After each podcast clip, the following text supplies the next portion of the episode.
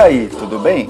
Tá começando mais um Curtas Brasileiros, o seu podcast sobre curtas e médias metragens nacionais de todas as épocas. Eu sou o Adriano Garretti, editor do Cine Festivais, e neste episódio eu conversei com o crítico, curador e programador Leonardo Bonfim. O Léo escolheu dois filmes para a nossa conversa. Manhã Cinzenta, realizado em 1969 por Ounei São Paulo, e Na Missão com Cadu, de 2016, dirigido por Ayano Benfica, Cadu Freitas e Pedro Maia de Brito. Como sempre, eu lembro que ambos os filmes sobre os quais debatemos aqui neste episódio estão disponíveis online. Os links, assim como as demais referências que a gente citou aqui, podem ser encontrados na aba Podcasts, no site do Cine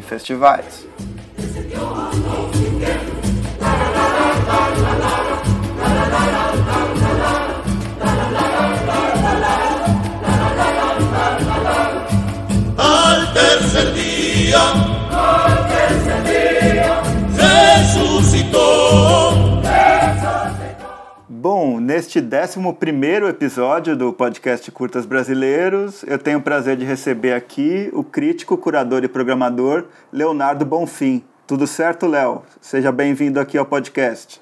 Tudo bem, obrigado pelo convite. Maravilha. É, então, você atualmente trabalha como programador da Cinemateca Capitólio, em Porto Alegre, desde 2015, né? E você também realiza trabalhos em curadoria, em, em, seleção de festivais de cinema, né? Você já realizou esse tipo de trabalho em festivais importantes, como o de Brasília, o de Gramado também, né? E aí eu fiquei pensando em como que você ver o trabalho né, nessas duas atividades, pensando é, a programação de uma sala de cinema tendo uma demanda muito concreta, né, uma demanda diária, uma necessidade de programar a sala, né, e, e você faz um, um trabalho muito rico né, de, de programação da Capitólio com filmes tanto do circuito, né, que já estão passando no, no circuito comum, né? Mas também faz um trabalho muito rico com mostras diversas, né? E um trabalho de, de programação que se dedica a filmes das mais variadas cinematografias, épocas, etc. Né? E o trabalho de, de curadoria em festivais é, é, um trabalho que tem né, essa demanda específica de você receber uma leva de filmes e a partir dela você propor recortes, selecionar e programar esses filmes, né? Então eu queria que você começasse falando um pouco né, dessa sua trajetória e principalmente como que você diferencia essas duas atividades. É, realmente são atividades bem diferentes. Né? A programação diária, cotidiana, ela é um trabalho bem particular, né? por mais que se aproxime né, da curadoria, da ideia de você fazer uma seleção para um festival, mas na prática é muito diferente, ainda mais um espaço como é o da Cinemateca, que tem algumas, assim, por natureza, tem algumas missões em relação à própria memória, no caso do cinema do Rio Grande do Sul, mas também ah, das histórias possíveis do cinema. Né? E aí, claro que sempre é, o que, no, no meu caso, limita cada um dos trabalhos não é né, no trabalho de seleção para festival é a, a, lista de filmes, né? Você não, não, não cria né, uma, uma programação da cabeça, né? você tem que trabalhar com um universo que está ali. É, e no caso da programação diária da Capitólio, que aí não teria essa lista, a rigor seria infinito, mas aí é o dinheiro, né? a verba que a gente nunca teve, uma verba para pensar com calma uma programação, assim, todos os filmes que a gente gostaria de exibir. Então, nesse caso, o dinheiro é o que limita. Então, tudo que é feito nessa programação diária de mostras, filmes em cartaz, sessões especiais, ela é, tem esse limite, né, que é bem significativo. E, ao mesmo tempo, que também impulsiona um pouco a imaginação, que tem que estar presente nos dois trabalhos. Né? Eu acho que fazer uma seleção de festival não é simplesmente selecionar os melhores filmes, entre aspas, mas tentar entender o que aquele conjunto de filmes diz, né, é, naquele momento, é, e pensar as relações entre os filmes, é, como é que eles vão existir. Então isso é muito importante nesse processo de seleção de festival, que é um processo que eu fiz em dois festivais que são diferentes, né? Gramado e Brasília, enfim, né? tem um Gramado tem uma história, né, um pouco assim, ficou uma pecha, né, de um festival muito e realmente nos últimos anos ele tem essa vocação um pouco do tapete vermelho, embora tenha algumas né, às vezes essa imagem fica se sobrepõe a algumas alguns acontecimentos importantes que o festival proporciona, por exemplo, o Fábio Rodrigo, que é um cineasta dos que eu mais gosto, assim, dos jovens cineastas brasileiros, Gramado é o festival que impulsionou mesmo a carreira dele, né, desde o Lúcida, que é um filme que até na época eu era do júri da, da crítica, e a gente deu o prêmio né, da, da crítica para o Lúcida, então Gramado tem às vezes algumas, né, tem algumas aberturas assim, né? Mesmo para longa, por exemplo, pensar no, no Marco Dutra, por exemplo, tem, tem uma trajetória em Gramado também interessante. É, em Brasília, claro, aí na, na época já era uma outra, acho que tinha uma, outras questões, especialmente curta-metragem, né, um, um pensamento muito em torno do, de, uma, de uma ideia de cinema político contemporâneo brasileiro, que, que acho que marcou os últimos anos né, do festival, que agora também Brasília está um pouco incerto. Né? É, esse é, acho que é um grande problema para quem trabalha com programação no Brasil, né? essas incertezas, né, desde a questão financeira, mas também dessas descontinuidades, né, que podem até ser importantes para quebrar um pouco uma ideia de, um, de, uma mesmice, mas as descontinuidades no Brasil elas não são positivas, no, geralmente, né, elas são sempre numa ideia de acabar gente, com o trabalho, muitas vezes com um trabalho que é bem feito. Né. A própria Capitólio a gente estava lutando contra um processo desse tipo. A ideia da prefeitura era descontinuar o trabalho da equipe da Cinemateca e por enquanto não conseguiram, né? Então também esse é um, é um, é um limite, né? Que eu acho que quem trabalha com programação e curadoria acaba vivendo. E, e só para fazer o retrospecto rápido, né? É, então realmente programa Cinemateca desde 2015, o ano da abertura. Antes você programava a Sala PF Gastal desde 2013. Sala PF Gastal também em Porto Alegre, é, na usina do gasômetro, Centro Cultural. Hoje está fechada. Né? E assim, em 2013 oficialmente eu me tornei programador da PF mas desde 2008 eu já fazia alguns trabalhos de programação. A primeira delas foi em 2008, uma mostra de cinema marginal. É, e aí é interessante pensar nessa como por que, que eu me tornei programador, eu comecei a pensar mostras. Em 2008, para ser muito sincero, porque eu queria ver muito aqueles filmes. E muitos filmes do cinema marginal em 2008 eles não eram acessíveis, né? Você não encontrava, era, ou fazia uma mostra, conseguia organizar uma, uma programação com os filmes em película ou não via os filmes, tipo Hitler Terceiro Mundo, é, O Jardim de Guerra, enfim, vários filmes é, que hoje estão disponíveis no YouTube, né? Então foi, foi assim, acho que um ponto de partida, querer ver os filmes. E de alguma forma acho que isso é, um, é o que norteia meu trabalho, querer ver os filmes, né? E depois que esses filmes sejam vistos por outras pessoas. Sim, com certeza. E aí, é, nesse episódio, a gente vai falar de dois filmes né, de épocas distintas. O Manhã Cinzenta, do Onei São Paulo, de 1969, que acho que se encaixa um pouco nessa época sobre a qual você estava falando aí, né? nesse final dos anos 60, início dos 70, do cinema dentro dessa proposta contracultural, né? que vai de encontro àquele momento né? da ditadura militar o outro filme que a gente vai falar já é contemporâneo, né? Na Missão com Cadu, do Ayano Benfica, do Cadu Freitas e do Pedro Maia de Brito, de 2016, né? É, então, para a gente começar essa conversa, eu queria que você explicasse um pouco assim por que, que você escolheu esses dois filmes, né? E como que eles se encaixam nos seus interesses, que são interesses tanto de programação, mas também interesses de pesquisa também, né? Você está fazendo uma pesquisa de doutorado agora, então acho que você poderia falar um pouco sobre isso a partir, né, dessa escolha. É, esses dois filmes, até pensei em outros também, porque, né, claro, o universo é muito grande, né, de curta-metragem médio brasileiro. É, alguns, inclusive, que vi no cinema e hoje não estão acessíveis digitalmente, então também seria teria que fazer de lembrança, né, e seria um pouco complicado. É, alguns filmes da Corsina, por exemplo, cooperativa, né, que foi fundada no Rio de Janeiro, no final dos anos 70, que tem muitos curtas maravilhosos, mas aí no fim acabei ficando com essa dupla, que é uma dupla que, né, de filmes realmente de momentos diferentes, que tem ligações até um tanto óbvias, é, e aí começar por né, filmes que, entre aspas, estão ali dentro desse filão do cinema político, em momentos diferentes, ideias de cinema político talvez é, talvez diferentes, mas acho que a gente pode conversar muito sobre, sobre isso, né?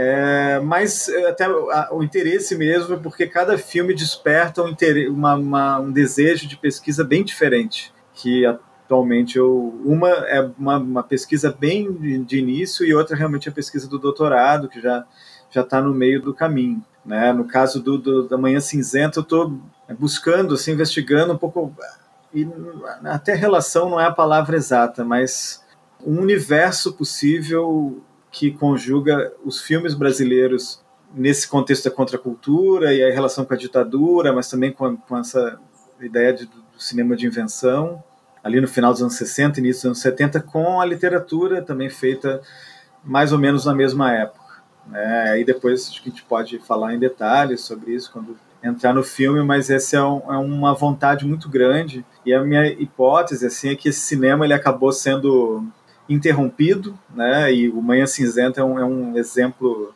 acho que bem significativo disso, pensando que o, o diretor, o Onei São Paulo, foi preso, torturado em função do filme e acabou morrendo em decorrência disso. Né? Então, literalmente, ele tem uma interrupção né, de uma trajetória que o Na Missão com Cadu também tem, né? É uma ligação que os dois filmes, uma ligação triste, né? Muito forte que os dois filmes têm.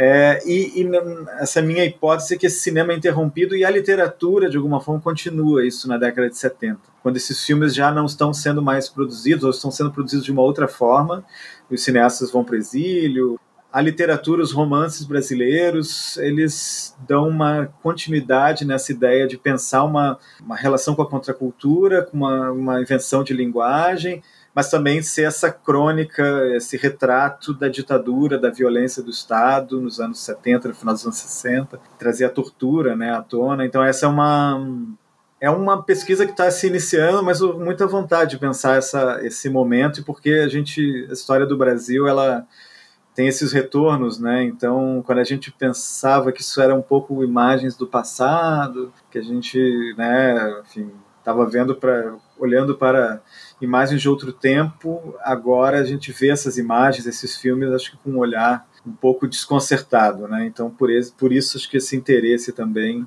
nessas obras, nesse, nessas obras literárias e cinematográficas. E o Na Missão com Cadu, o meu interesse, que aí tem a ver com a minha pesquisa do doutorado, é porque eu estou estudando um, uma espécie de um traço contemporâneo que aproxima filmes muito diferentes, né, esteticamente diferentes, feitos em contextos diferentes, com ideias de cinema diferentes, mas tem esse traço em comum que são filmes que recomeçam né, no meio. Né, que você, enfim, está vendo um filme de repente ele é interrompido de alguma forma e ele começa de novo, mas aí com algumas esse novo filme ele ele não é totalmente novo, né? Ele ele retoma alguma coisa do filme anterior. Então isso é algo que é, né, vejo como algo muito marcante do, dos anos 2000 em muitas cinematografias, é, inclusive na brasileira. E é muito raro no curta-metragem, né? Quer dizer, muito raro. Claro que o universo curta-metragem mundial, né, a gente não, não, tem como falar assim, né? Pensar, mas no sentido mais é, de pensar que para você ter esse, esse essa ideia de que algo precisa, vai começar de novo, você precisa de tempo, né? É difícil você, numa curta duração, conseguir organizar esse filme em duas vezes, né? É, era uma vez, eram duas vezes. E o Na Missão com Cadu é um curta-metragem que é um curta longo, né? Manhã Cinzenta também, né? são curtas com mais de 20 minutos, que consegue fazer isso, né? Consegue e de uma forma exemplar. Assim, é um filme que se, se parar para pensar exatamente o que é esse esse esse traço, dá para pegar o filme Na Missão com Cadu e é exatamente isso. Esse filme condensa, acho que toda essa ideia que eu estou trazendo, né, a partir na pesquisa mais focada nos longas metragens, né, o Na Missão com Cadu traz. Então essa é a minha ideia, né, de trazer esses dois filmes, mas claro que as, as relações, né, os diálogos a gente pode conversar também, porque tem muita coisa, né, para falar, né, enfim, sobre esses dois filmes. Com certeza. Antes da gente entrar no Manhã Cinzenta, eu só queria lembrar para quem está nos ouvindo, né, que tanto o Manhã Cinzenta quanto o Na Missão com Cadu estão disponíveis, né, no YouTube, no Vimeo. Então, eu sugiro, né, que, que quem está ouvindo vá atrás dos filmes, os assista, né, que eu acho que isso com certeza vai enriquecer ainda mais a audição aqui dessa nossa conversa no podcast. Então, vamos começar falando do Manhã Cinzenta, né? Que eu acho interessante você ter trazido essa relação com a literatura, né? E o Manhã Cinzenta é justamente baseado num conto homônimo, né? Do Onei São Paulo. E é esse filme, né? Que ele é contado de, de uma maneira um tanto quanto descontinuada, né? Ele se encaixa também um pouco naquela noção de alegoria que era muito é, recorrente é, ali no, no, cinema brasileiro, principalmente nessa segunda metade né, do, dos anos 60, é, na ditadura militar, né? Então é um filme que vai retratar esse casal de estudantes, né? Um deles é um, é um líder, né? A gente vê ele fazendo um discurso no, num comício, né? E o filme vai retratar a ida deles à prisão e é um, um dos filmes também, né, que é pioneiro justamente em, em fazer uma figuração muito frontal, muito direta dessa ideia da tortura, né, no, no cinema brasileiro. E aí, pensando também essa essa ideia do extra filme, que como você falou, também é uma ideia presente no, na missão com o Cadu, né? E em ambos os casos de uma maneira muito triste, né? É interessante é, salientar, né, que o, o Manhã Cinzenta foi um filme que foi exibido é, em um voo sequestrado pela MR8 em 1969, né? Foi um voo que foi direcionado para Cuba e a partir dessa exibição o Manhã Cinzenta se tornou uma espécie de filme maldito, né? E isso fez com que o Oney fosse preso, torturado, né? E posteriormente, né, essas sequelas da tortura, sobre as quais ele nunca falou muito, né? É, ele nunca falou diretamente, mas acabou levando ele a uma morte muito prematura ainda nos anos 70, né? E aí eu separei aqui uma frase que aparece em alguns dos textos que eu pesquisei, né, que é do próprio Oney falando assim: se o cinema não existisse, eu seria contista, pintor ou músico, nesta ordem. E aí eu acho que é uma frase que corrobora um pouco esse seu interesse em falar sobre é, a relação do Manhã Cinzenta tanto com a literatura, mas também com a própria dança, né, que é, é algo que aparece de maneira muito decisiva na própria narrativa né, do Manhã Cinzenta. Então, acho que a gente pode começar a conversa a partir disso. É, com certeza, e essa, porque dentro dessa ideia dessa continuidade possível na literatura, a gente tem de fato cineastas que se tornaram escritores, né? cineastas que tiveram sua trajetória interrompida pela censura e que depois desenvolveram uma longa trajetória né, é, enfim, na literatura. Tem o João Silvério Trevisan, que é um caso exemplar, Orgia, é, um homem que deu cria, foi um filme censurado.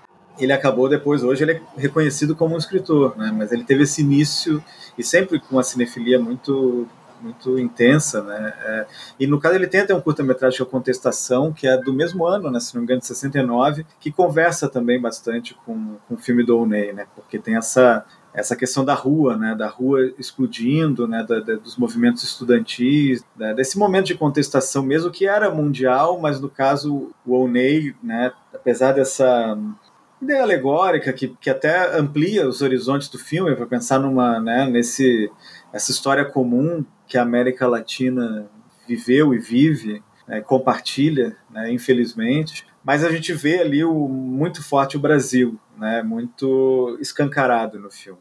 Né, e é muito interessante como ele consegue fazer isso, mesmo indo para ficção científica, colocando um robô no filme, né, que é algo muito muito inusitado, né? Embora a gente tenha outros exemplos do cinema brasileiro ali naquele momento que também vão para ficção científica, né? Trabalham essa essa um pouco na chave do delírio, né? Para falar da realidade brasileira, mas do jeito como da forma como é montada, isso que você falou dessa, dessa narrativa descontínua, né? Porque vai e volta, você tem essas imagens documentais, né? Muito próximas, né? Dessas desse interrogatório que é muito delirante, né? É aquele robô estranhíssimo ali, um robô de ficção científica B, né? Que que é sempre aquele que já, já estava no imaginário do cinema naquele momento, mas até hoje é muito forte. Acho que esse tipo de, enfim, de, de quando você não tem muitos recursos e, e usa a imaginação para criar. Né? E aí esse cinema brasileiro né, é um filme que, embora o Volney tenha essa formação no cinema novo, né, é, tenha feito parte, né?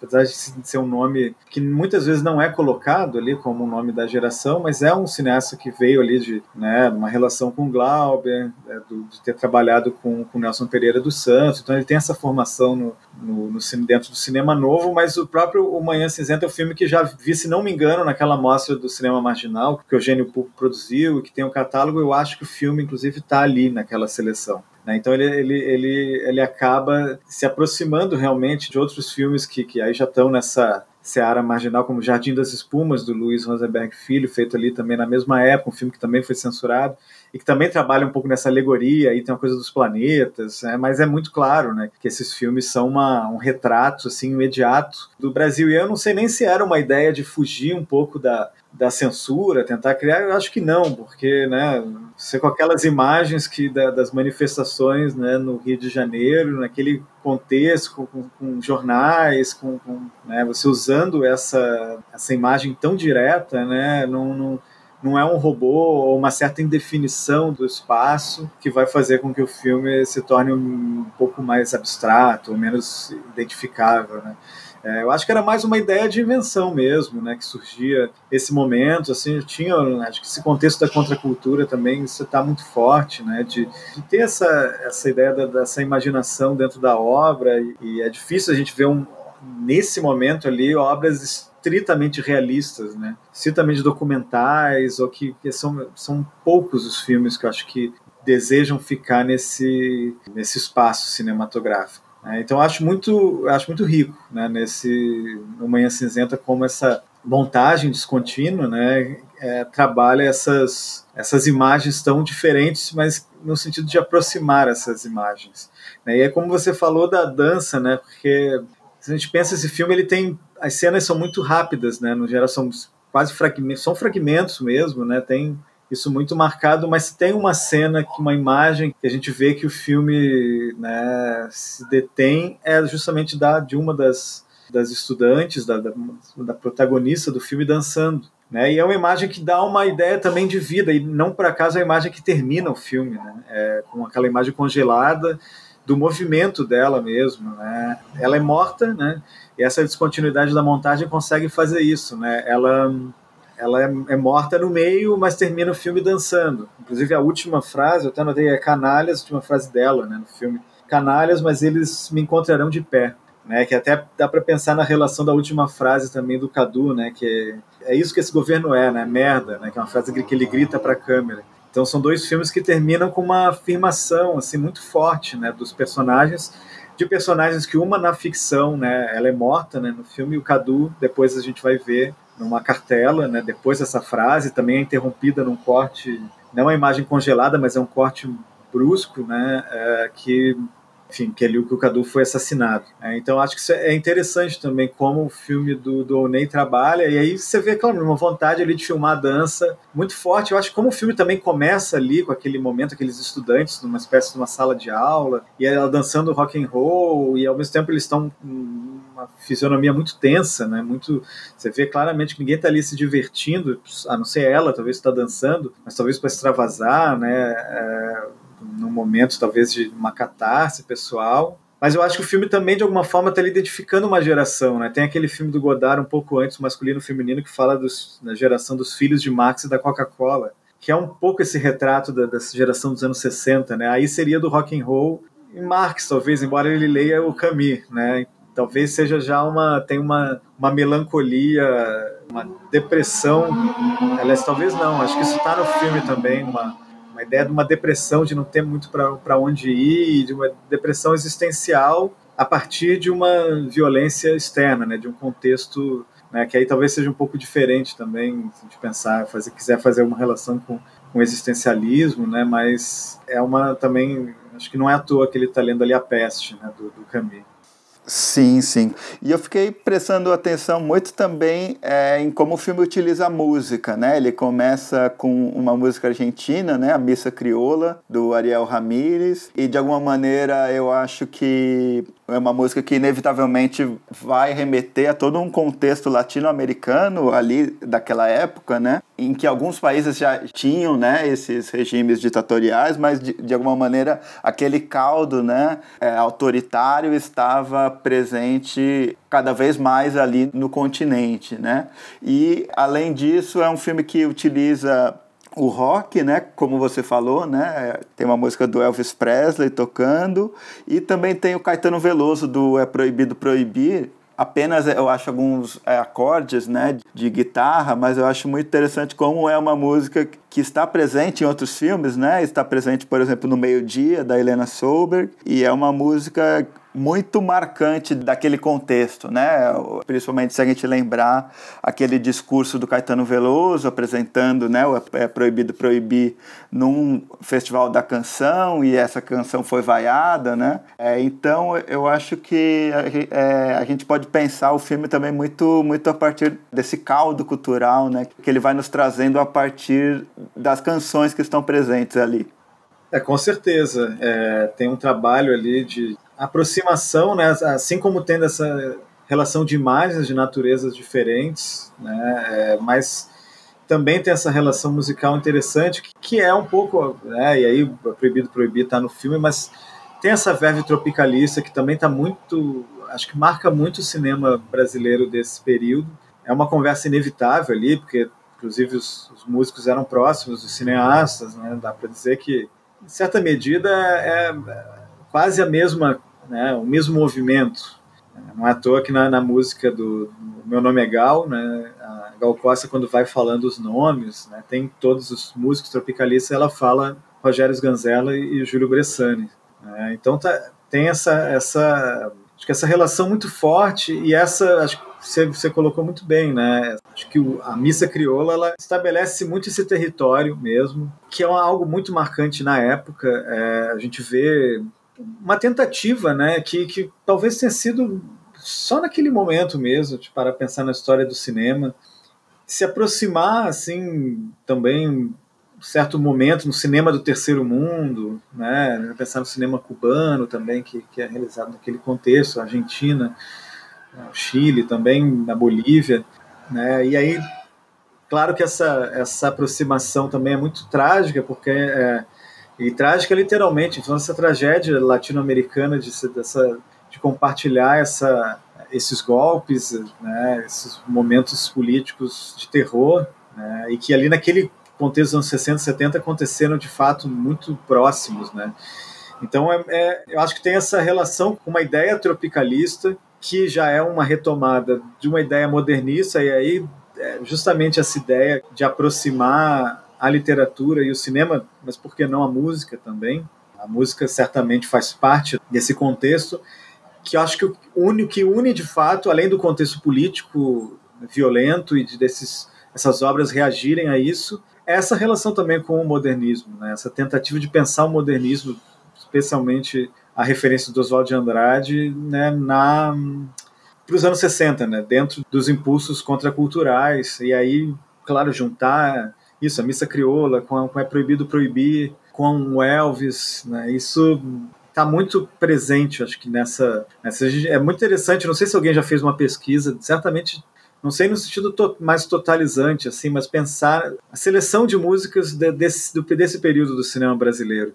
O que, que isso diz né, é, sobre esses filmes? Acho que seria algo muito interessante ali no final dos anos 60, início dos anos 70. E os filmes trabalham numa, numa ideia quase de mixagem, né, de trocar uma música por outra, aproximar, chocar essas músicas, né? Não é tão assim separado, ah, agora tem uma trilha, agora tem outra música, né? Elas são muito identificadas com a cena tal, com a cena tem um pouco essa esse choque, né? Eu não esqueço a própria contestação do, do Silvério Trevisan, é Yoko Ono ali, tem a música da Yoko Ono, ela gritando, colocada de uma forma faz parte do som do filme, né? Não é uma trilha sonora, né? Então isso é, é eu acho muito rico, assim, e de fato, né, esse filme traz, o, Manhã Cinzenta traz essa, essa aproximação. Eu só não sei é proibido proibir porque tem essa, essa questão né, da, da gravação ao vivo do Caetano falando para a juventude, né? Né, que é um dado também é, importante. A gente não tem isso no filme, né, esse discurso dele, mas é uma música que ficou muito marcada por isso, né, e por esse momento também de indecisão política da juventude, né, do que abraçar, né, e esse, esse medo de, de, de abraçar a própria contracultura como se fosse algo entreguista, uma relação com, o imperialismo.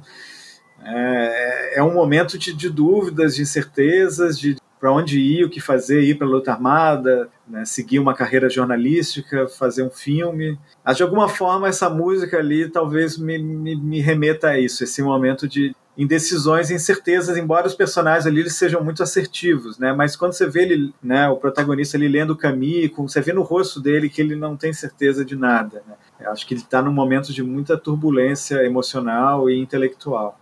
Sim, e eu acho que há uma dúvida mais é, forte ainda no rosto das outras pessoas, né? Eu acho que esse local da sala de aula, né, que aparece no filme, diz um pouco, né, sobre essa juventude do período, né? Porque a gente tem ali o casal protagonista, né? Então tem ela dançando, ele a gente vê numa ação mais direta na rua, etc mas também com essa, com essa intelectualidade, né? lendo com os livros ali. É, mas, por outro lado, me parece que as pessoas presentes ali na sala de aula representam um certo impasse daquela juventude que não sabe muito bem para onde ir naquele momento, né? E aí eu acho muito muito forte a maneira como o filme vai apresentar de um modo muito direto essa, essa questão da tortura, né? Não apenas figurando ela de um ponto de vista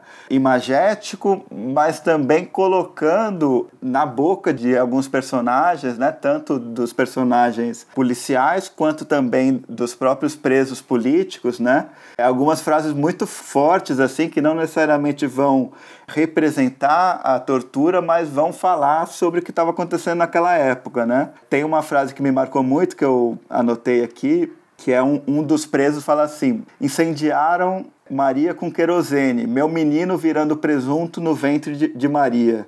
É uma frase muito forte, assim, que diz um pouco, é, imagino eu, sobre fatos reais que aconteceram naquela época. A gente tem aquele próprio caso do Cabo Anselmo, né, que delatou a própria ex-companheira, né, e ela foi presa e, e, acabou sendo, sendo morta e ela estava grávida, né.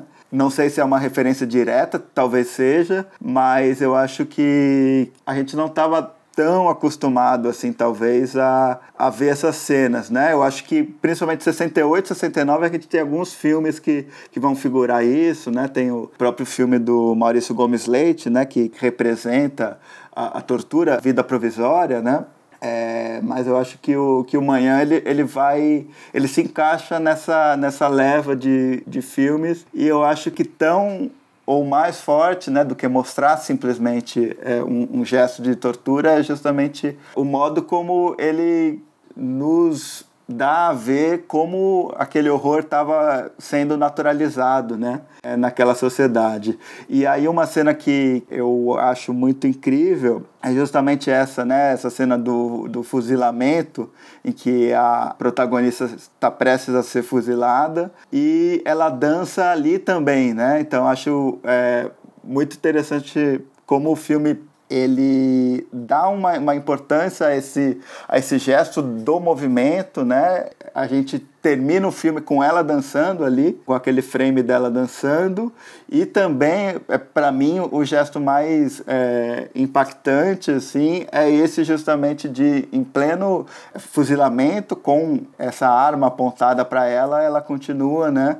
se movimentando, dançando. Eu acho que isso é um recado também, né, a respeito dessa juventude e dessas possibilidades de, de resistência que se colocavam ali naquele momento, né? É, eu acho que você colocou muito bem, assim, pensando na, na, no início do filme com aqueles rostos, né, principalmente de quem está olhando, né, daqueles coadjuvantes que depois até dois ali também estão presos, né, tem uma cena também que eu acho que é muito importante, que eles começam a fazer um retrospecto, né, de como começou, retomam um pouco ali o, uma certa cronologia, né, dos acontecimentos. E o que é interessante é que, de alguma forma, o filme faz uma esse rosto cheio de incerteza, de insegurança, de medo. Ele está muito próximo dos primeiros filmes feitos pós-golpe, né, dos estudantes. Dá para pensar no desafio, né? Acho que é um filme emblemático ali logo depois do golpe desse personagem angustiado andando pela cidade que também vê essa cena manhã cinzenta, né, dos dois andando pela cidade, mas ele já traz de fato a tortura, né? Ele já faz esse percurso, né, da, dessa crise e da violência, né, da crise da, da, da, rebelião, né, da contestação e depois da violência, né, da tortura. Então, se a gente pensar em 22 minutos, né, ele, ele quase que aproxima uma primeira, uma, primeiros filmes políticos pós-golpe dos filmes já ali 68, e depois pós as cinco, né, que começam a colocar realmente a tortura em cena, figurar a tortura. Né? É, acho que dá para citar também o Jardim de Guerra, que é até, acho que é anterior ao, Manhã Cinzenta, foi censurado, né? e tem uma, também uma longa cena de interrogação, tortura, é um filme que também acho que é importante, né, de, de citar nesse, nesse, nessa coleção de filmes que reagem né, à ditadura né, e, a, e ao início né, desse processo violento, né, das prisões nebulosas e da, da, das torturas e, e, dos assassinatos políticos. E, e, por exemplo, um dos soldados em algum momento fala em jogar o, o cadáver né, do, do, avião ou do helicóptero, não lembro bem agora, né, mas jogar no mar. Né. E a gente sabe que isso também era um procedimento né, comum assim das ditaduras né, latino-americanas de corpos que se tornaram desaparecidos. Até o, o, um dos diretores da Corsina, né, o Jorge Abranches, tem um curta que é justamente um cara que tem um pesadelo, isso já no final dos anos 70, né, o início dos anos 80, né, é um pesadelo com que ele está sendo jogado no, no, no, de um helicóptero no mar, né, amarrado. Então é uma imagem muito forte também, né? E é, é, acho que também é outra acho que outra ideia interessante é pensar mesmo nessa. Né, de como a, a, tortura surge nesse cinema, porque nessa relação com a literatura, por exemplo, é uma das coisas que mais aproxima os romances da, dos filmes. Né? Como os romances também trazem a prisão, a perseguição política e a tortura. Né? Eu cito um que eu acho que é um exemplo bem importante, que é o, o primeiro romance do Sérgio Santana, que o Confissões de Ralph, né? Sérgio Santana morreu esse ano, um grande escritor brasileiro, assim, figura essencial. E no Confissões de Ralph, um romance bem delirante, de um personagem que sai pelo mundo, assim, meio livre, encontra uma nova identidade e tem mil encontros, mas ele é preso em determinado momento. E aí tem dois capítulos, são dois interrogatórios diferentes. O primeiro é muito bonito até porque ele pesado, né? Ele, ele começa a imaginar como é a vida né, é, conjugal, familiar do homem que vai torturar ele, né? Como e a gente sabe que depois, né? A gente teve esse pensar em tudo que foi, né, embora no Brasil, né, foi muito leve, né, o modo como os crimes da ditadura foram revelados, mas a gente depois conseguiu saber de fato quem era torturador e são pessoas, né, são os pais de, foram pais de família, né? E, e o, o, Sérgio Santana nos anos 70 nesse romance já coloca esse personagem imaginando, né, como esse torturador é dentro de casa. E aí depois vem um outro capítulo com uma variação dessa, desse interrogatório, que é um momento muito surreal, que aí lembra muito Manhã Cinzenta, né? Porque quando eles vão para aquele interrogatório, as próprias roupas, né, deles são diferentes, tem aquele robô, algumas perguntas meio nonsense ou fora do contexto ali, pelo menos, que está colocado, né? E no romance do, do, Sérgio Santana são perguntas sobre a história do Brasil, mas que vão também descambam para o delírio e aí a cada resposta que o personagem dá, se não é a resposta adequada, mesmo sendo a resposta correta, ele toma um tapa. Né, tem um humor que, que eu acho que Manhã Cinzenta também coloca de alguma forma nesse momento, né, apesar de ser um filme muito pesado, né, muito violento e ter essa na, na, nessa ideia da figuração da tortura, da violência, ele tem essa abertura também para um, um humor meio desconcertante, e a própria figura dela ali dançando, né, fugindo daquela forma, com esse bailado dela ali, tem uma, também é uma imagem, que eu diria, bastante desconcertante, assim, dentro do que a gente imagina, assim, num, num, num filme realista sobre tortura, por exemplo. Né? E aí eu não poderia deixar de citar um, um, diretor que eu acho que tem um pioneirismo nisso e é um ele aí pioneirismo em, nos dois lados, que é o José Agripino de Paula, né, o, o Hitler Terceiro Mundo, que é um filme tão significativo embora seja muito delirante, assim, de pensar em, né, no contexto, mas ele traz também é, cenas de tortura muito pesadas, inclusive castração, né? É, e o Agripino também é um pioneiro dessa literatura, talvez o primeiro dessa geração, com Panamérica, né? Trazer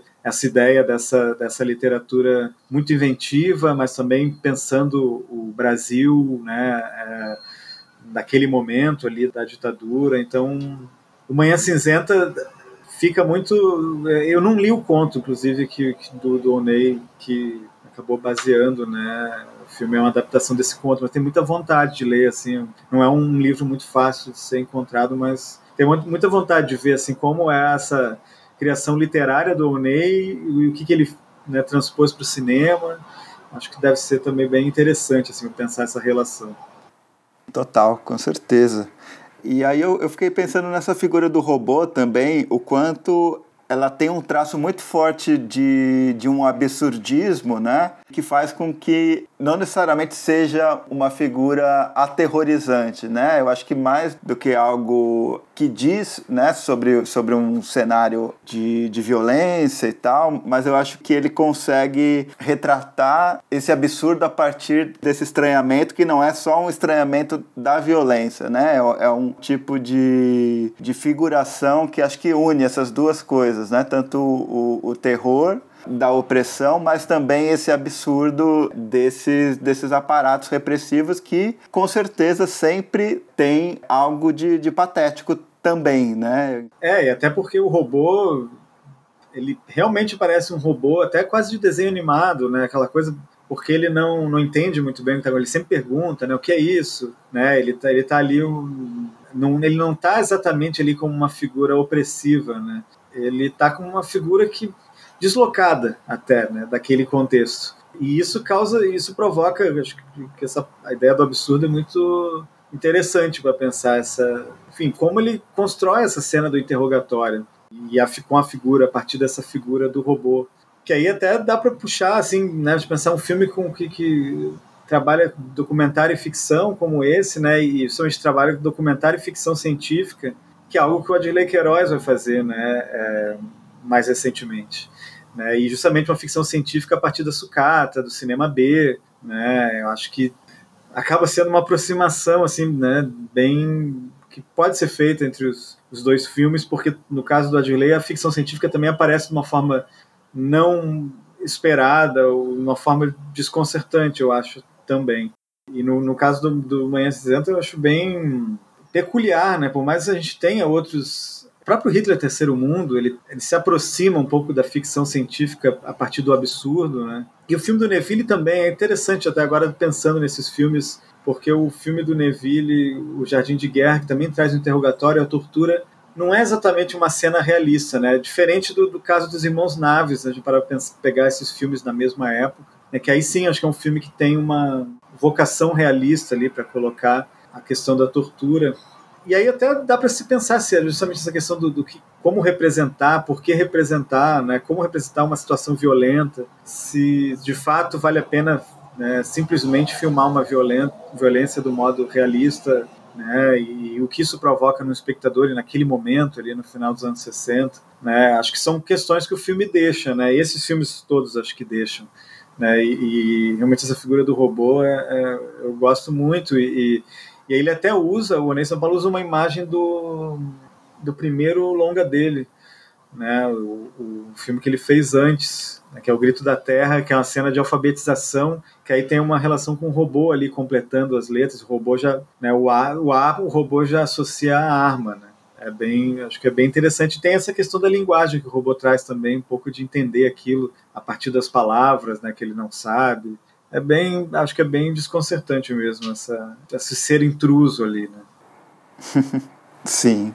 E aí, pegando essa semelhança mais direta entre o Manhã Cinzenta e o Na Missão com Cadu, esse fato do assassinato político, né?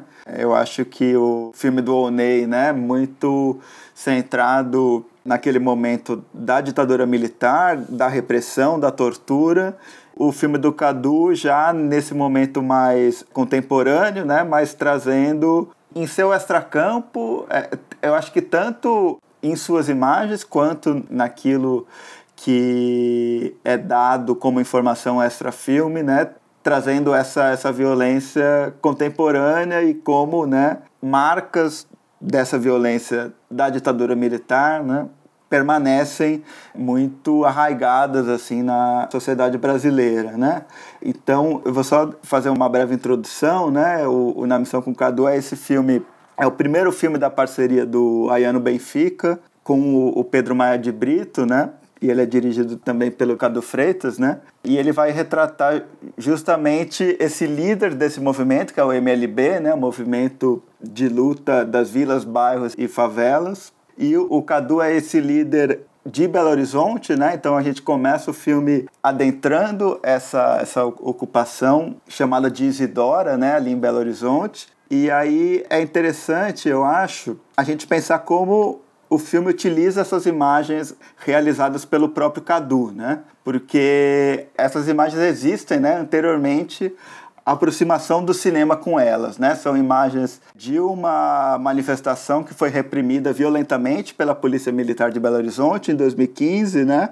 Imagens feitas pelo próprio Cadu e são essas imagens que incentivam tanto o Pedro quanto o Ayano, né? O Ayano tem uma relação de militância com o movimento, né? E o Pedro teve essa aproximação, que é uma aproximação que continua até hoje, né?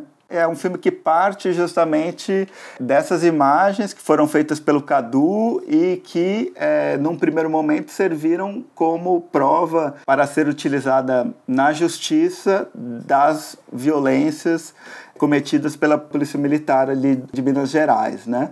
E o Pedro, o Ayano e o Gabriel Martins, que é o montador, eles vão pensar justamente no, no modo de trazer essas imagens do Cadu para esse circuito do, do, cinema, né? E aí o que eu acho mais interessante é como é, o filme vai tratar essas imagens, né? E aí eu acho que a gente pode entrar nessa ideia, né, do filme que se divide ao meio, porque é, inclusive tem uma entrevista que eu fiz com, com o Pedro, que está publicado no Cine Festivais. Vai entrar é, nos próximos dias também uma entrevista que eu fiz com o Ayano. E uma coisa que eu acho interessante que o Pedro fala é justamente como eles quiseram né, que na montagem fosse dado o mesmo tempo para as imagens do Cadu e para as imagens que foram feitas pelos cineastas, né, com o Cadu. Então, se você for pegar o filme, ele é dividido literalmente no meio, né, entre essas imagens do Cadu e essas outras imagens que foram feitas é, sobre ele, né? E além disso, o filme respeita, né, o tempo das imagens do Cadu, né? A montagem não corta essas imagens, né? Essas imagens são mostradas na íntegra e os cortes que existem, acho que, se não me engano, só tem um corte nessa imagem do Cadu, e é um corte justamente advindo da própria experiência de filmagem do, do Cadu, que ele parou de, de filmar em um momento e depois retornou, né? E tem uma autoconsciência muito grande também do Cadu com relação a essas imagens, né? O modo como ele narra elas, né? O, o modo como a voz de, dele está presente, o modo como a mão dele está presente, né? E o modo como ele também vira essa câmera em, em determinado momento para o rosto dele, né? E ele tem uma consciência de que são imagens que têm um poder, né? Ele, ele fala, né, que essas imagens têm que rodar, é mundial, né? Então, acho muito interessante esse encontro, né, que a gente pode chamar de um encontro dessa institucionalidade do cinema, né, desse cinema mais pensado para circular, por festivais, por exemplo, e esse encontro com a luta mesmo, né, dos movimentos sociais e com essa imagem feita ali no calor do momento e com um objetivo primeiro que não é o do cinema, né?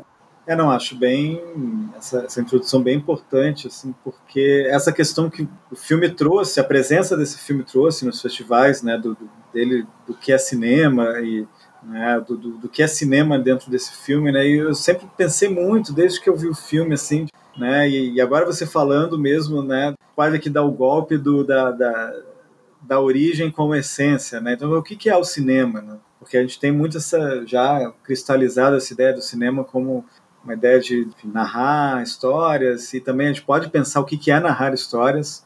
Mas se a gente pegar ali o início, né, as primeiras experiências cinematográficas, uma era para provar algumas verdades, né, que questão do, da posse do cavalo, se o cavalo em algum momento tirava as quatro patas né, do solo, ou seja, se filma para provar algo, né, para mostrar algo, para evidenciar algo. Né, e aí dá para a gente pensar se não é isso que o Cadu faz ali naquele momento. Ele está usando a câmera como uma ferramenta, não científica, né, mas uma ferramenta né, de, enfim, né, de revelação de algo que acontece que nem sempre é visto, é visível, né, ao mesmo tempo, a gente pensar essa parte do filme, né, a parte feita pelo Cadu, olha, está muito próxima também do, do, do cinema do, dos Lumière, por exemplo. Dá para pensar até uma sessão dupla também com o filme da, do Lumière filmando ele mesmo com, com a família, com o bebê ali, né, no, né, A gente pensa que o Cadu tá com a criança no colo também, né? Claro, num outro contexto, num momento de violência, um momento muito tenso, mas é isso, ele está se filmando ali naquele momento, porque ele está usando a câmera para filmar uma experiência que ele está vivendo.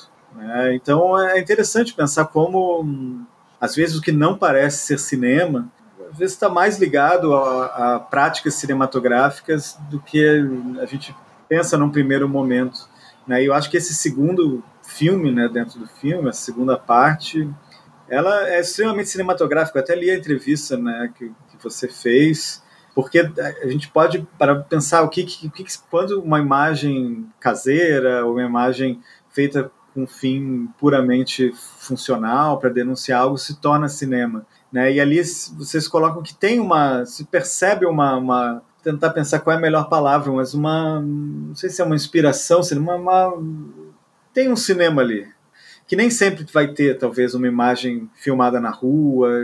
Ele, ele, a relação dele com a câmera e com o que está sendo mostrado é uma relação de quem sabe o que está filmando, né? E para quem vai, vai mostrar. Então, acho que tem uma consciência cinematográfica. Acho que o melhor termo é esse. Tem uma consciência cinematográfica ali que é muito forte, né? Nesse nesse filme. Eu acho que isso transforma, né? Esse momento que seria simplesmente um registro né, em algo, em um filme. Né? É, claro que até você faz a pergunta na entrevista, se fosse só isso, né, será que esse filme seria exibido? E realmente eu também concordo, a resposta ali na entrevista é não, né? Fico pensando, acho que não. Embora fico, eu me coloco assim no papel de uma trabalhando na seleção de um festival e venha simplesmente esse bloco, esse esse, esse material, né? Não tem como, né, fazer essa, esse exercício de filme entraria ou não, mas certamente aquilo, essa, esse momento me mobilizaria, assim, e me, me mobilizaria não só pelo que está sendo colocado, mas me, me, mobilizaria como filme, como imagem, como cinema também. Né? E aí eu consigo pensar, por exemplo, né, para mim um dos grandes filmes da década, no, sem dúvida nenhuma, no cinema brasileiro é um filme feito de uma forma muito parecida, que é aquele filme do Batman no Leblon, né? não sei se você viu, que é uma, é uma obra-prima, assim, é um plano sequência de, de, sei lá, 15 minutos, em que tudo acontece, várias figuras contraditórias falam sobre o Brasil e aqui, se aquilo não é cinema, eu não sei o que é cinema, né? Eu se fosse, por exemplo, estivesse numa comissão de festival e aquele o Batman no Leblon aparecesse, esse filme entraria com certeza absoluta, né? Não teria nem,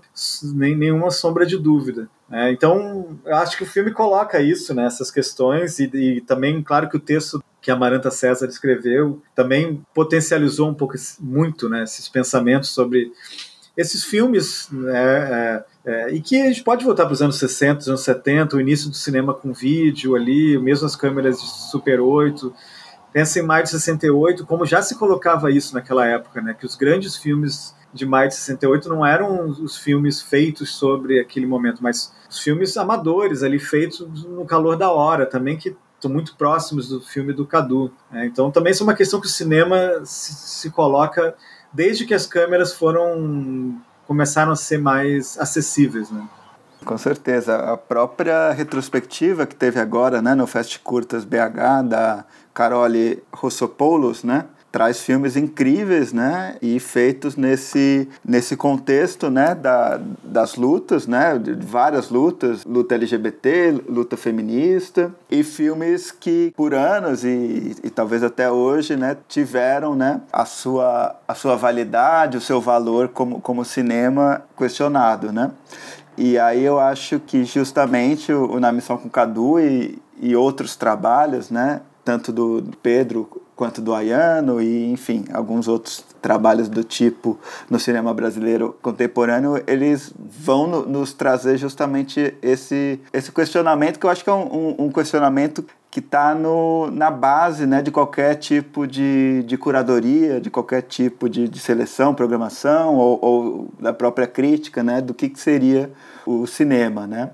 E aí eu acho que pensando o, o gesto né, é, do filme, que parte, é, no meu modo de ver, muito dessa ideia né, de que o vídeo do Cadu por si só muito provavelmente não seria aceito no, nesse circuito de festivais, mas é uma imagem tão forte que precisa também entrar nesse circuito, né?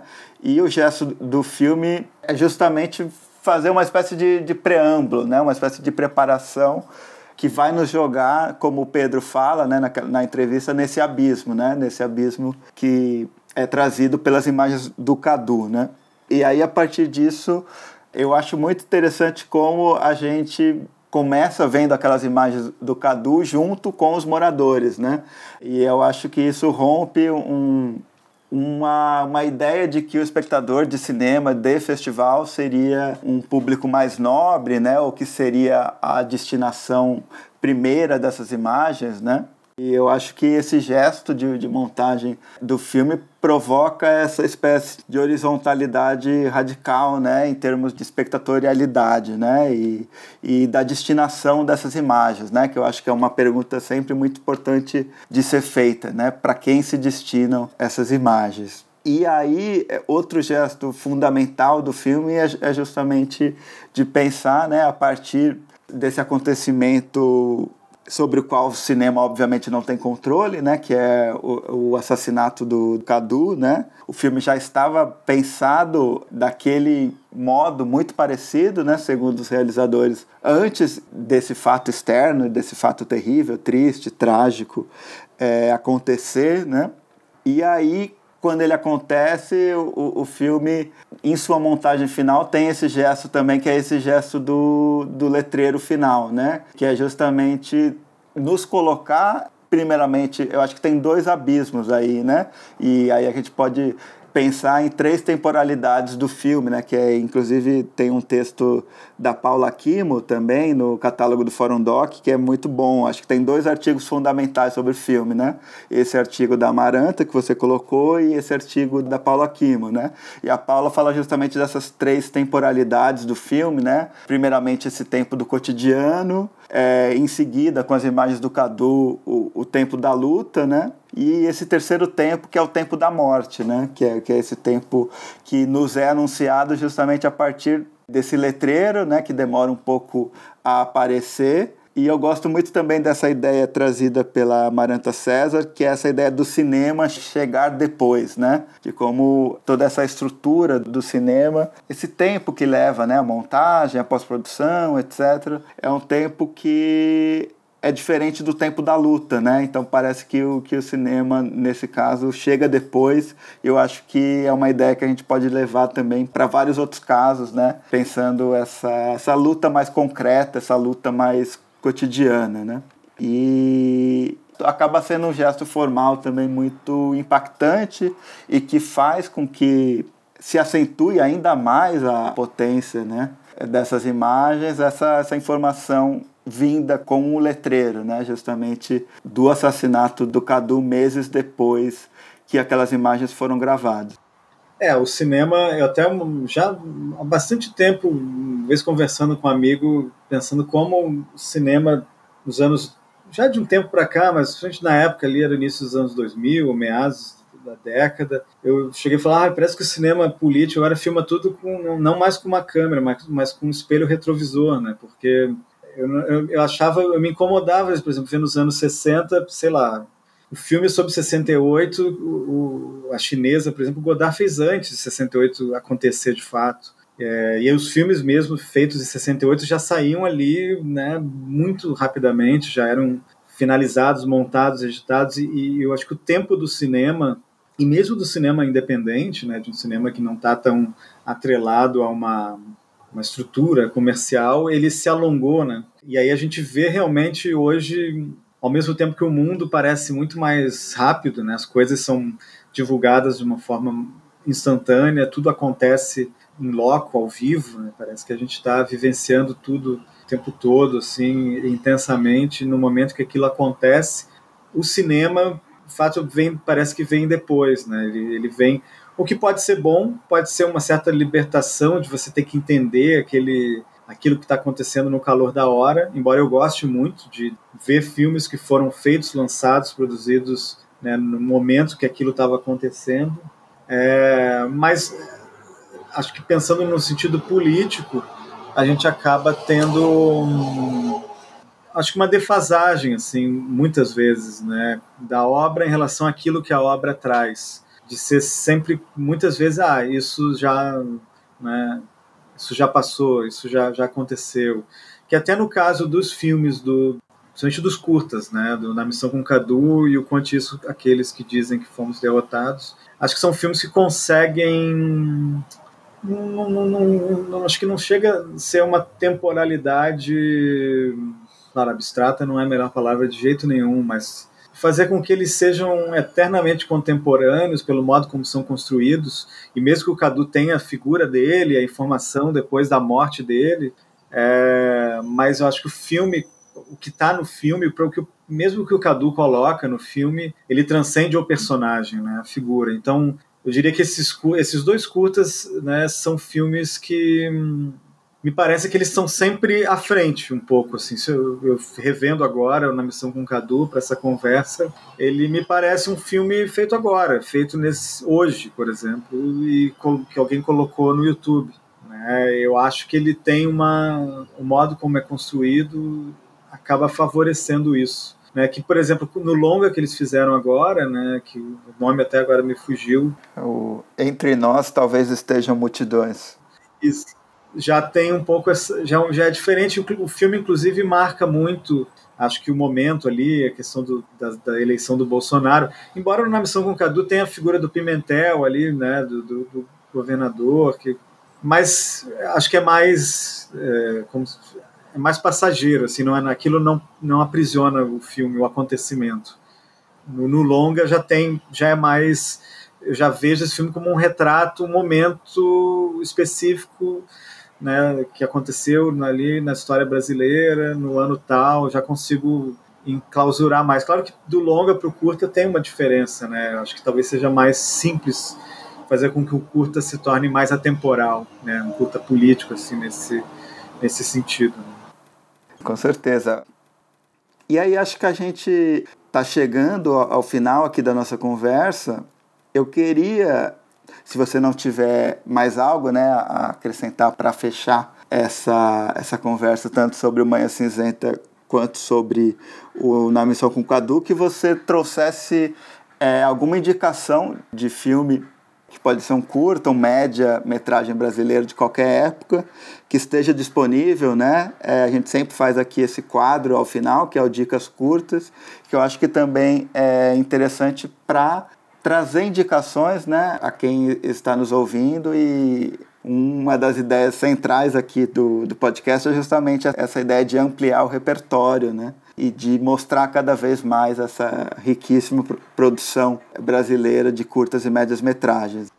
Só para finalizar, assim, a ideia do isso do Na Missão com Cadu, se é um filme cinema, não é cinema, o que é irônico para mim é que justamente esse traço contemporâneo muito forte do cinema, desse filme que começa duas vezes, é dividido, é justamente se eu pensar o filme brasileiro. A gente tem outros filmes alguns longas, né, próprias Boas Maneiras, o Arábia também poderia se encaixar, o Antônio 123, mas o filme brasileiro que se dialoga, conversa com esse traço que está no Mal dos Trópicos, do Apichatpong, está no Tabu, do Miguel Gomes, está no Cidade dos Sonhos, do David Lynch, só para citar três filmes bem marcantes, acho que trabalham dessa forma, é o Na Missão com Cadu. Né? Então, é, você vê somente esse filme que talvez para muita gente não seja cinema ou esteja um pouco fora né, do que pode ser considerado cinema, ele está muito sintonizado com o cinema mais contemporâneo, né, que é feito em vários lugares do, do mundo, né? E aí eu consigo pensar no Borges, que acho que é uma referência a questão dos, das, dos desdobramentos que o filme coloca a partir dessa interrupção com a tela do cinema, né, com o cinema entrando dentro do filme, que é maravilhoso, e pensar em mundos possíveis, né, convivendo num mundo o Cadu tá ali contando aquela história para uma comunidade, narrando um sonho, inclusive. No outro ele tá ali na luta mesmo, na rua, né, fugindo da polícia, das bombas. Então é quase como se fossem dois mundos, né, não, não só exatamente dois momentos, dois tempos, mas dois mundos possíveis. Né? Num mundo tá ali o Cadu tranquilo, sentado, conversando com, com, com os amigos, e no outro ele está numa situação desesperadora. Né? Isso me interessa muito assim, pensar o filme né, é, a partir dessas relações. Né? Eu acho que é um filme muito rico em muitas, muitos caminhos de, de investigação. Né? Então era só, acho que para finalizar assim, essa minha a ideia de ter trazido né, o, o filme para esse debate. E, e, recomendação. Antes de falar o culto, eu só vou falar de quatro romances que eu trouxe, que eu esqueci de falar na, na parte do Manhã Cinzenta, que eu acho que conversam muito dentro, dentro dessa ideia né, da, da literatura, continuando esse cinema ligado à contracultura, que é a festa do Ivan Ângelo, Zero do Inácio de Loyola Brandão, Confissões de Ralph, já falei do Sérgio Santana, e o dia em que Ernest Hemingway morreu crucificado do Roberto Drummond. Recomendo a leitura desses quatro romances e pensar essa relação com, com os filmes feitos nos anos, nos anos 60 e início dos anos 70. O curta, eu falei de muitos curtas aqui, né? Fiz relações. Eu vou sugerir um que é o Balada para os Mortos, do Lucas Sá, que é um cineasta maranhense, jovem que há muito tempo não filma, ele fez alguns curtas em Pelotas, ele estudou na UFPEL, ele trabalha com horror de uma forma muito pessoal, muito inventiva. Eu gosto muito do, do, do cinema dele, e especialmente desse filme, que também tem uma questão de, de, dessa imagem de cinema ou não, né, de uma imagem que está ali, quase uma câmera uma, um found footage, né? Ao mesmo tempo é um filme sobre o terror, sobre o horror. É, eu gosto muito desse filme e de alguma forma também é importante para ressaltar essa produção que é feita na Universidade Federal de Pelotas, que é a mais rica do Rio Grande do Sul. É o, eu acho que, inclusive, eu considero que é realmente o, o que é feito aqui, nessa, que foi feito nessa última década, que conversa com toda essa transformação brasileira, né? Foi essa produção de curtas de Pelotas. Tem vários é, realizadores, o Vinícius Silva, por exemplo, estudou lá também. E o Lucas Sá é um deles, acho que é um dos mais talentosos. Então, acho que é importante, é um curta que eu recomendo. Eu não sei se ele está disponível, né? Mas se não está, o Lucas Sá acho que tem que colocar logo isso na, na rede, porque é um filme bem interessante. Massa demais. É, eu tive a oportunidade né, de participar do júri de curtas gaúchos do, do último Festival de Gramado e posso corroborar né, essa impressão que você traz de que essa produção da Universidade Federal de Pelotas é muito rica, assim, e é um trabalho que já está gerando frutos, né, como você colocou, né, tem o Lucas Sá, Vinícius Silva, é, Gabriela Lamas, né, que são cineastas que já é, realizaram filmes que tiveram uma circulação mais nacional, né? E nessa última mostra de curtas gaúchas do Festival de, Gra de Gramado, o grande vencedor foi o Construção, né? Do Leonardo da Rosa, que eu acho um belíssimo filme, assim. É um filme que também está tendo uma circulação nacional, né? Passou no, no Kinofórum antes de passar em, em Gramado, então acho que isso diz muito sobre esse trabalho, né? Que está sendo feito ali por essa universidade pública e que, concordo com você, coloca, né? Essa produção em um diálogo muito rico, assim, com o que de melhor está sendo produzido em curta-metragem no, no cinema brasileiro, né? E aí, bom, como o, eu acho que o Construção ele não está disponível, vou deixar aqui uma indicação que é uma continuidade dessa conversa, né, que é justamente o, o conte isso aqueles que dizem que fomos derrotados, né, que esse sim eu sei que está disponível no YouTube. E aí, para quem né, descobriu o trabalho deles a partir do Na Missão com Cadu, eu recomendo, porque é um filme que vai para um, outro caminho, mas também pensando é, esse lugar das imagens né, dentro desse contexto de luta e desse contexto dos movimentos sociais por moradia ali em Minas Gerais, né? Então eu, eu deixo como recomendação, inclusive é um filme que você ajudou, né, a, a selecionar no Festival de Brasília de 2018 e ele venceu aquele festival. Então acho que, que de novo é um filme que também tensiona esses lugares comuns né, a respeito do que seria um cinema militante, um cinema engajado, né, e também é, esses, esses questionamentos que, vez por outra, aparece do que seria cinema e do que, que não seria cinema, né, que eu acho que esses questionamentos perdem de lavada quando são confrontados né, com esses e com outros filmes. Né. É, e aí eu queria te agradecer bastante, Léo, pela conversa aqui, acho que foi ótima, e pedir as suas considerações finais assim sobre essa nossa conversa. Obrigado, muito obrigado pelo convite. É uma consideração final, que você conte isso, o filme que você sugere, você é coisa do cinema que não é cinema, por exemplo, vou dar um, um relato bem pessoal, né? Eu fiz parte da, da, seleção. Primeira vez que eu vi o filme na televisão aqui de casa, que não é muito pequena a tela, mas também não é tão grande, o filme não bateu tanto. E aí, revendo, ele, enfim, bateu mais, mas aí depois, na, na, no processo de seleção numa televisão maior, ele cresceu muito, já me tornou assim um dos favoritos. E aí quando eu vi na tela grande lá em Brasília, no dia eu falei, nossa, esse é o grande filme do festival para você ver. E por que isso, né? Porque ele é ultra cinematográfico, né? Ele na televisão, na tela pequena, ele perde. Quando eu vi ele na tela grande, né, é justamente esse filme que para alguns, eu sei que causou polêmica o prêmio para o filme, né, para em alguns, né, para muitos o que não é cinema, esse filme é puramente cinema, é puro cinema, assim, e ele, para mim, ele se realizou mesmo, ele se concretizou de fato na tela grande. E justamente por isso, porque ele é muito cinematográfico. Né? Então seria essa minha consideração final, assim, a gente, quando a gente está assistindo o filme, desconfiar um pouco da gente, né? Porque às vezes a gente tem muita certeza tá vendo algo, ah, e de repente o, o problema é nosso, né? A gente não está conversando com o filme e eu acho que hoje a coisa do letterbox, da, das redes sociais, é tudo muito instantâneo. Eu acho que está todo mundo com muita pressa de dizer se o filme é uma merda, se o filme é bom, se o filme é maravilhoso. E, e os filmes acho que né, precisam de um, de um tempo, né? Os filmes está falando de, de arte, né? Tem uma relação que, que eu acho que às vezes é um pouco mais complexa e da gente se entender com a obra, né? Então essa seria a minha consideração final, assim, que é um caso particular com esse filme, assim, eu precisei rever, rever, rever para conseguir ver de fato, né, o grande filme que ele é. Maravilha. Então é isso. Agradecer demais aqui a, a sua participação e espero que a gente possa se encontrar, né, quando essa loucura pandêmica passar, né, e os festivais retomarem. Espero que a Capitólio é, retome as suas atividades também, né? E, e, que continue pública, né? É, espero. Acho que vamos ver né, o que, que vem aí no próximo ano.